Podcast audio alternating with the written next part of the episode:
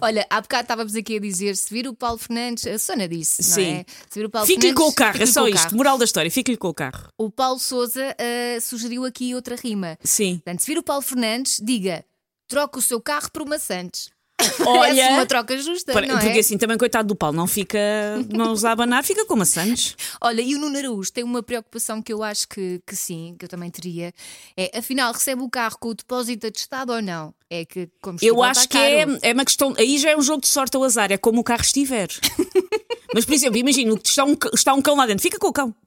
Coitadinho do cão. Eu, por acaso, disse ao, ao, ao Nuno Araújo que íamos colocar isso no contrato. Já estou aqui por um Ok, contrato. e ok. tudo. A Elsa leva isto muito mais. Já é o representante do governo civil, já há Como uma é óbvio. tómbola.